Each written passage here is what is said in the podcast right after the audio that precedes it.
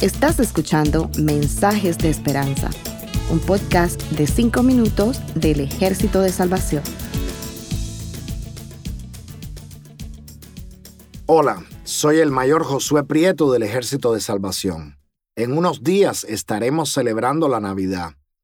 Los detractores de la idea de un Dios que se hizo carne para venir a salvarnos no dejan de atacar a la Navidad desde cualquier punto de vista y con cualquier pretexto. Pero eso no nos toma por sorpresa.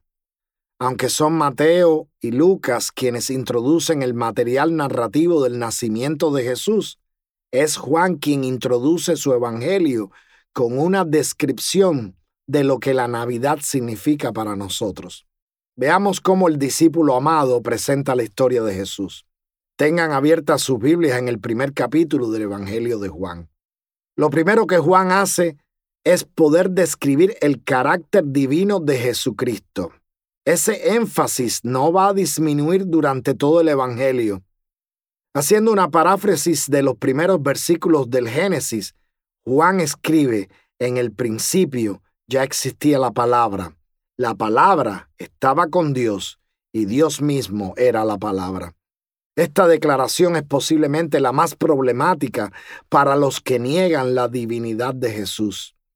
Aunque algunos falsos testigos dijeron algunas mentiras acerca de él, hay que tener en cuenta que la acusación contra Jesús fue principalmente por decir que él era Dios. Los fariseos hervían de odio cuando se daban cuenta de que Jesús hacía una referencia a su propia divinidad. El diablo no resiste escuchar que Jesús es el Señor. La Navidad sería una fiesta más si no fuera porque estamos celebrando al Dios que se hizo como nosotros. Lo segundo que Juan explica es la función creadora de Jesús. En un mundo que se resiste al concepto de una creación inteligente diseñada, no es extraño que Jesús creador moleste. Todo lo que tiene que ver con los conceptos de la creación está bajo ataque. Después Juan dice que en Jesús estaba la vida y hace un giro literario para comparar la vida con la luz y la maldad con las tinieblas y se adelanta al final del Evangelio aclarando que la luz no ha sido derrotada por las tinieblas.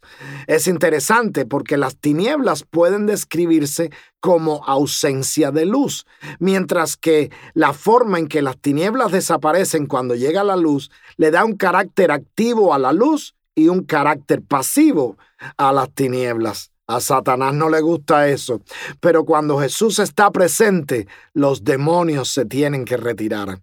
La Navidad es la fiesta de la luz triunfante. Los versículos 6 y 7 introducen a Juan el Bautista como una especie de comentario entre paréntesis y a continuación Juan continúa con la parte más importante del conflicto desatado por el nacimiento de Jesús, el rechazo del mundo a Jesús. Siempre me ha llamado la atención de cómo un pueblo que estaba esperando desesperadamente al Mesías pudo no haberse dado cuenta que lo tenía ahí delante. Esa frase del verso 11 es desgarradora, está llena de tristeza. La palabra vino a lo suyo, pero los suyos no la recibieron. Y entonces Juan introduce el mejor de los mensajes de esperanza en el versículo 12, escribiendo, pero a todos los que la recibieron, a los que creen en su nombre, les dio potestad de ser hechos hijos de Dios. La Navidad es la posibilidad de entrar en la familia de Dios. Es otro de lo que yo llamo mini evangelio de Juan. Recibir a Jesús, creer en su nombre y recibimos la certificación de adopción en la familia de Dios. Aleluya. Los detractores del Evangelio rugen de ira ante la existencia de aquellos que sin otro mérito más que el de recibir y creer en Jesús disfrutan de una relación filial con Dios. Nos llaman hipócritas, resaltan nuestras faltas mientras esconden las propias. Finalmente, la presencia real de Jesucristo entre los humanos en un lugar específico y en una época específica es testificada de forma poderosa por Juan en el versículo 14. Leemos, y la palabra se hizo carne y habitó entre nosotros, y vimos su gloria, la gloria que corresponde al unigénito del Padre, llena de gracia y de verdad. Un testimonio poderoso de lo que significó para ellos la presencia del divino Jesús en sus vidas. Diez de los apóstoles, once si contamos a Pablo, murieron por tal testimonio. Desde luego que celebramos la Navidad sabiendo el impacto que el nacimiento, el ministerio, el sacrificio y la resurrección de Jesucristo tiene para todos nosotros. Feliz Navidad y que el Señor les bendiga. Gracias por escucharnos.